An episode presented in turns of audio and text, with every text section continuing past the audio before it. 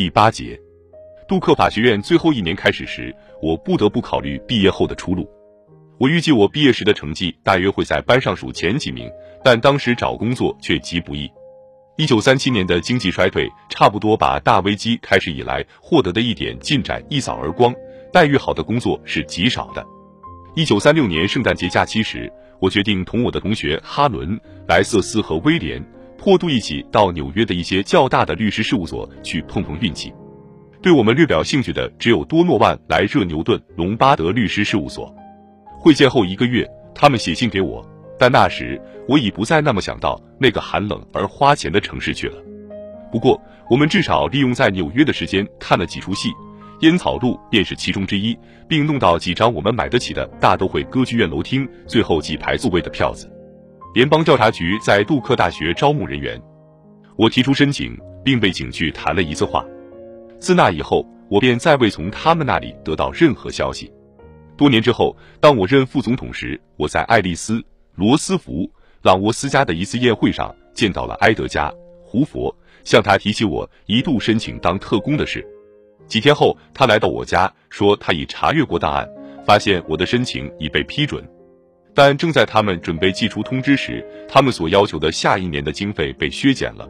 如果我当时真去了，我也许一直就是联邦调查局的调查员了。我决定回惠蒂尔老家，在那里开业当律师。一九三七年六月，为了祝贺我毕业，我们一家，包括八十八岁的外祖母在内，乘车来到东部地区。那是他们感到值得骄傲的一天，而更使他们感到骄傲的是，就在他们到达的那一天，校方宣布。我的毕业成绩是全班第三，而且我已被提名为声望极高的全国法科优等生联谊会初级律师会会员。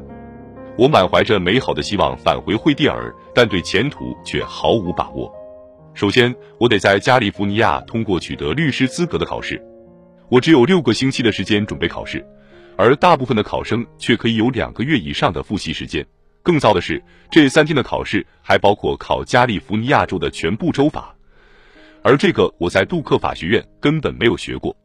对我以及我的一家来说，等候考试结果是使人极感苦恼的。据谣传，录取的人将收到装在普通信封里的一张简单通知，未被录取的人则将收到装在一只大信封里的为申请下次考试所必须的全部文件。在等候考试结果的几个星期里，我们每天热切地检查信箱。终于有一天早晨，母亲流着眼泪从信箱那边回来了，她手中拿着我们等待已久的信。那是一只大信封，显然装满了文件。我不愿意她看到我苦恼，因此我走进浴室，把门关上后才打开信封。不管传说如何，我却是通过了考试。信里附有许多有关准备宣誓的安排和其他技术问题的指示。我走回厨房，宣布了这个好消息。我在惠蒂尔最老的温格特比尤利律师事务所谋到了一个职位。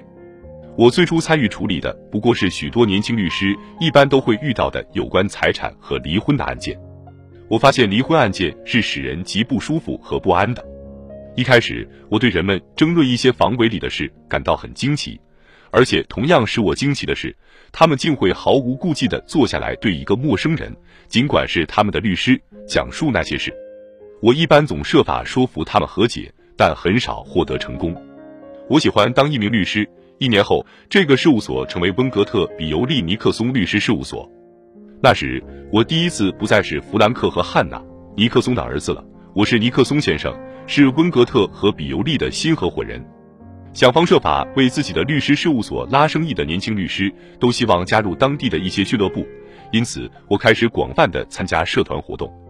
我加入了拉哈布拉的吉文尼斯俱乐部和二十杠三十俱乐部，后者是由属于这年龄层的青年商人和自由职业者组成的。到一九四一年时，我在那地区是站稳脚跟了。我曾被选为二十杠三十俱乐部的主席，惠蒂尔学院校友会主席。杜克大学加利福尼亚校友会主席、奥兰治县城市联合会主席，并经选举成为惠蒂尔学院评议会最年轻的成员。镇上有几个共和党领袖建议我竞选州议员，我为这建议感到荣幸，并且也颇有兴趣。但是在这期间爆发了战争。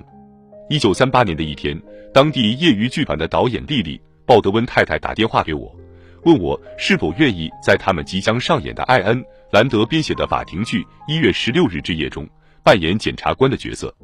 我参加了这次演出，并对有机会参加这次业余演剧活动感到十分高兴。几个月以后，我去剧团参加为乔治·考夫曼和亚历山大·沃尔科特的剧本《黑暗的城堡》挑选角色的工作。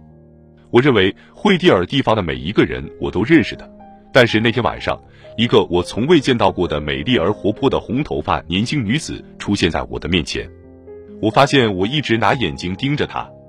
镇上的这位新人姑娘是帕特·瑞安，她刚开始在惠蒂尔中学教书。对我来说，这可就是一见钟情了。我请一个朋友来给我们介绍一下，后来我提出用车送她和我那位朋友回家。途中，我问帕特是否肯同我出去玩一次，他说我很忙。我说你不要那么说，因为有一天我会和你结婚的。我们大家都笑了，因为在那个时候这似乎太不可能了。但是我不知道这是不是有一种第六感觉，促使我说了那样鲁莽的话。帕特的一生值得写一部书，也许有朝一日他自己会写这部书的，那将是一部极不寻常的书。因为她就是一个具有强烈的独立自主性、敏锐的理解力和丰富的幽默感的不同寻常的妇女。他一九一二年三月十六日生于内华达州伊利市的一个矿山小镇上，受洗时被命名为希尔玛·凯瑟琳·瑞安。在他一岁的时候，他父亲决定离开矿山，把他的一家搬到加利福尼亚州阿蒂西亚附近，离洛杉矶西南大约二十英里的一个小牧场去。在那里，一家七口。他的双亲、一个妹妹和三个兄弟住在同约巴林达附近，和我们尼克松的家非常相似的一所房子里。他决定采用他的爱尔兰父亲喜欢叫的那个名字，于是人人都叫他帕特。一个人取了一个自己不喜欢的名字，真是一件苦恼事。因此，当我们的女儿出生时，帕特便建议我们只给他们每人取一个名字，一个叫帕特里夏，一个叫朱莉，这样等他们长大能自行决定时。他们就可以更改这名字，或者再另加一个字。